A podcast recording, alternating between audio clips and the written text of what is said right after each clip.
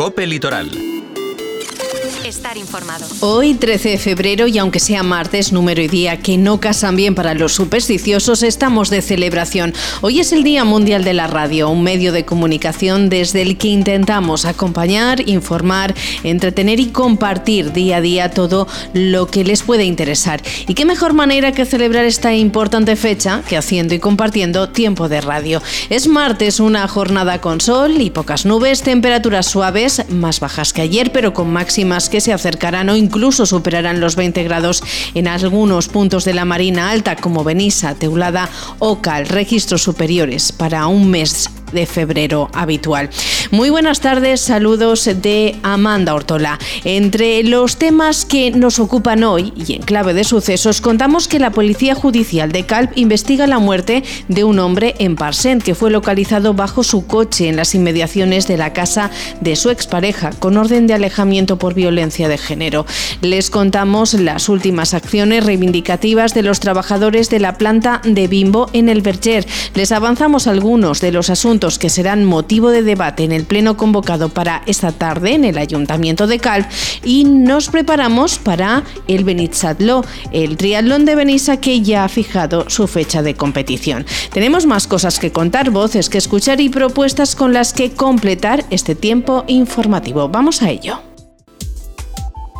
Empezamos en la página de sucesos. La Policía Judicial de Calp investiga la muerte de un hombre de 42 años y nacionalidad alemana en Parsent. El cuerpo sin vida fue descubierto este fin de semana por agentes de la Guardia Civil cuando realizaban una ronda de vigilancia en las inmediaciones de la casa de la expareja del fallecido dentro de las acciones del sistema Biogen, puesto que el hombre tenía una orden de alejamiento por motivos de violencia de género. Las primeras hipótesis apuntan a que el hombre sufrió un accidente. Fuentes de la Guardia Civil explican que probablemente el hombre fue a recoger alguna pertenencia a la casa de su expareja. Al intentar arrancar el coche, empujándolo, el vehículo lo arrolló y lo dejó atrapado debajo. La patrulla de la Guardia Civil llamó a la asistencia médica, que tan solo pudo confirmar el fallecimiento del hombre. También se necesitó la intervención de los bomberos para poder liberar el cadáver. Pasamos página. Trabajadores de la planta de Bimbo en el Berger siguen en pie de guerra en defensa de sus derechos. Ayer estuvieron en Madrid para llevar a cabo una concentración ante las puertas de la sede central de la compañía. Un acto reivindicativo más frente al cierre inminente de la fábrica ubicada en la Marina Alta. Cierre que la mercantil prevé para el próximo mes de marzo. Una acción que se engloba en el calendario de huelga convocada por los representantes de los trabajadores hasta mañana, 14 de febrero. Este jueves día 15, los delegados sindicales mantendrán una nueva reunión con los representantes de la patronal dentro del periodo de consultas abierto con motivo del ERE, aunque José González, presidente del comité de empresa, espera contar con una respuesta favorable a las demandas de la plantilla por parte de la mercantil antes y no agotar los plazos. Lo escuchamos. Sí, en principio nos hemos, nos hemos citado para el jueves día 15. En teoría es el último día del periodo de consulta al que hace referencia el ERE y bueno, en teoría ese sería el último día. Eh, lo suyo, lo suyo, lo ideal es que la empresa antes de eso eh, llame diciendo que tiene alguna alguna propuesta en la, en, la dirección en la que nosotros le encaminamos en la última reunión. Y tendríamos un poco de tiempo para negociarlo tranquilamente. Si esperamos al día 15 va a ser muy, muy precipitado. Entre las convocatorias políticas que nos depara el día, les avanzamos que hoy, esta tarde, tendrá lugar en el Ayuntamiento de Calp el pleno ordinario correspondiente al mes de febrero. Sesión prevista a partir de las 17 horas, en la que, entre otros asuntos, se someterá a aprobación el acuerdo rubricado entre la Unión Musical Calpifac y el propio Ayuntamiento, con el que hacer efectiva la permuta formalizada en escritura pública del 24 de mayo de 2007. Un convenio que supone permutar 50 50 metros cuadrados en la planta baja del edificio denominado Casa de la Música, propiedad de la Unión Musical, por 70 metros cuadrados en la planta primera de esta edificación, propiedad del ayuntamiento. La rúbrica del acuerdo tuvo lugar el pasado mes de diciembre. Ya lo contamos, un documento que estaba pendiente de ser elevado a pleno para su aprobación.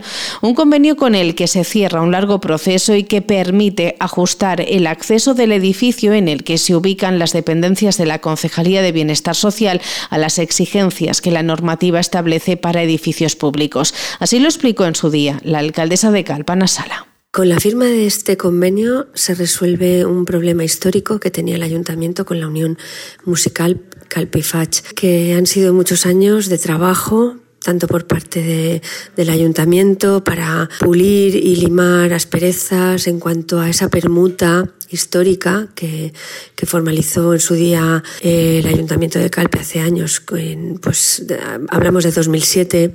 Señalar que tras la aprobación esta tarde en pleno, el convenio será formalizado como escritura pública. Recordar también que la sesión comenzará a las 17 horas y que podrá seguirse a través del canal de YouTube del propio ayuntamiento.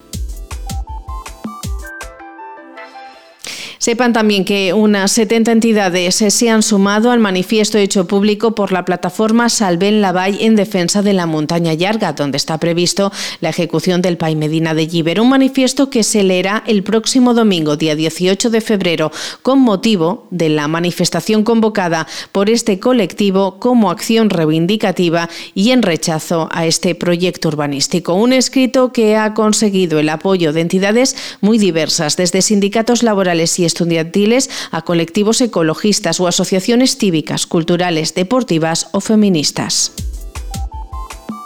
Miramos agenda. El 13 de octubre es la fecha elegida para celebrar el Benisatló, el triatlón de Benissa. Así lo han anunciado desde el Ayuntamiento Benisero al tiempo que han avanzado las novedades incluidas en la segunda edición de esta prueba bienal.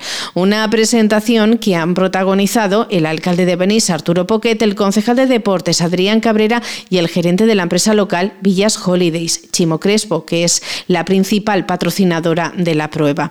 El Benichatló es un triatlón con unas características muy particulares que le dan un plus de dificultad al triatleta, teniendo en cuenta que incluso incluye un puerto de montaña en circuito de bicicleta. Pero además el Benisatló es un atrayente turístico de la oferta de la localidad, una actividad que supone ofertar el municipio para los amantes del deporte, pero también a los que disfrutan de la naturaleza, los paisajes y la gastronomía.